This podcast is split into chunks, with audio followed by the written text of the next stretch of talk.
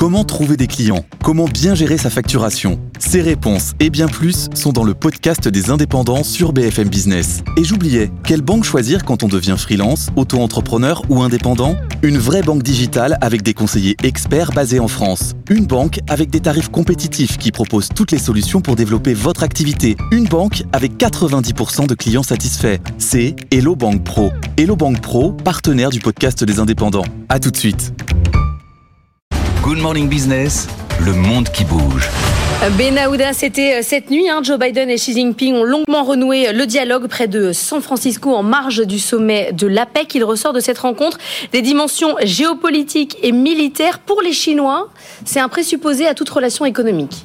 Oui, euh, avant comme après euh, cette rencontre, d'abord les, Américains euh, saluent d'abord le rétablissement des communications militaires afin d'éviter un accident entre les deux armées, et puis la coopération visant à maîtriser la production de fentanyl, l'opioïde de synthèse dont les composants chimiques proviennent essentiellement de Chine. Joe Biden, deux sujets dont vous nous aviez parlé cette semaine, oui, le là, téléphone rouge et, et, et, et, ce sont les deux points ouais. principaux. Ouais.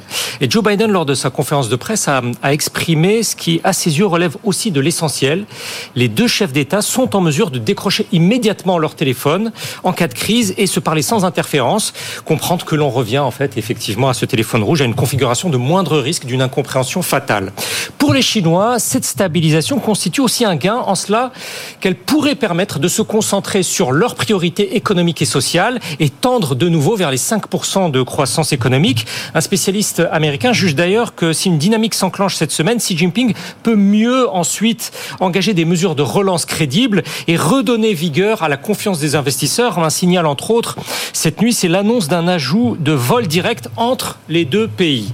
Dans un premier compte rendu, la télévision d'État à Pékin affirme pour sa part qu'outre la question de Taïwan, les sanctions et restrictions imposées par les États-Unis aux entreprises et produits chinois ont été les principaux sujets abordés.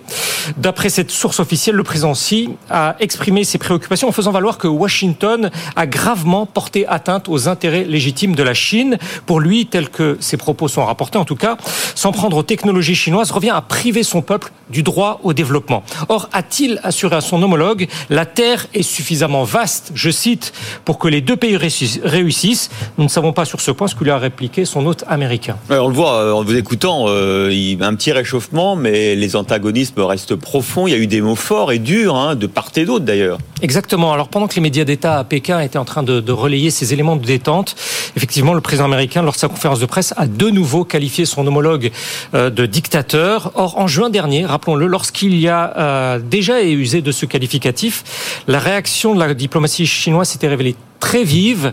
Un porte-parole avait déclaré que cela portait gravement atteinte à la dignité politique de la Chine. Cela fait dire à une chaîne d'information américaine que le commentaire présidentiel tout à l'heure euh, pourrait menacer de faire dérailler l'énergie positive qui s'est dégagée de cette rencontre. On pourrait en avoir un aperçu dans les prochaines heures euh, à l'issue des premières réunions du Forum de coopération Asie-Pacifique euh, à San Francisco. En tout cas, juste avant le sommet, un politologue chinois enseignant à Washington a expliqué que le président Xi entendait d'abord signaler à son peuple que Joe Biden le respecte. Visiblement, c'est raté, à défaut de pouvoir revenir à Pékin avec un réel assouplissement de l'arsenal euh, économique punitif des États-Unis. Et lors d'un discours après cette rencontre, Xi Jinping a quand même appelé ses hôtes à ne pas ériger de barrières ou de créer d'effets de dissuasion. Dans un quotidien chinois, un expert juge toutefois que la nécessité est de se donner, malgré tout, les moyens d'explorer une coopération dans des domaines limités, de réactiver les groupes de travail communs, tout en réservant les divergences dans des contentieux les plus lourds. C'est en fonction de cette approche que l'on peut analyser l'accord aussi très important acté cette nuit dans le dossier de l'intelligence artificielle afin de parvenir à une interdiction de son utilisation dans les drones autonomes et les ogives nucléaires. Au demeurant, la recherche de, tel ou tel terrain d'entente euh, n'empêche en rien que les États-Unis persistent dans leur prise de distance. Illustration parfaite, pendant que Joe Biden et Xi Jinping se parlaient tout à l'heure, le principal fonds de pension gouvernementale fédéral américain a annoncé bannir à l'avenir tout investissement en Chine. Vous allez redevenir un spécialiste de la guerre froide, Benahouda. Vous allez pouvoir mesurer les petits degrés de réchauffement et de refroidissement. Oui, le diable est dans les détails. Exactement.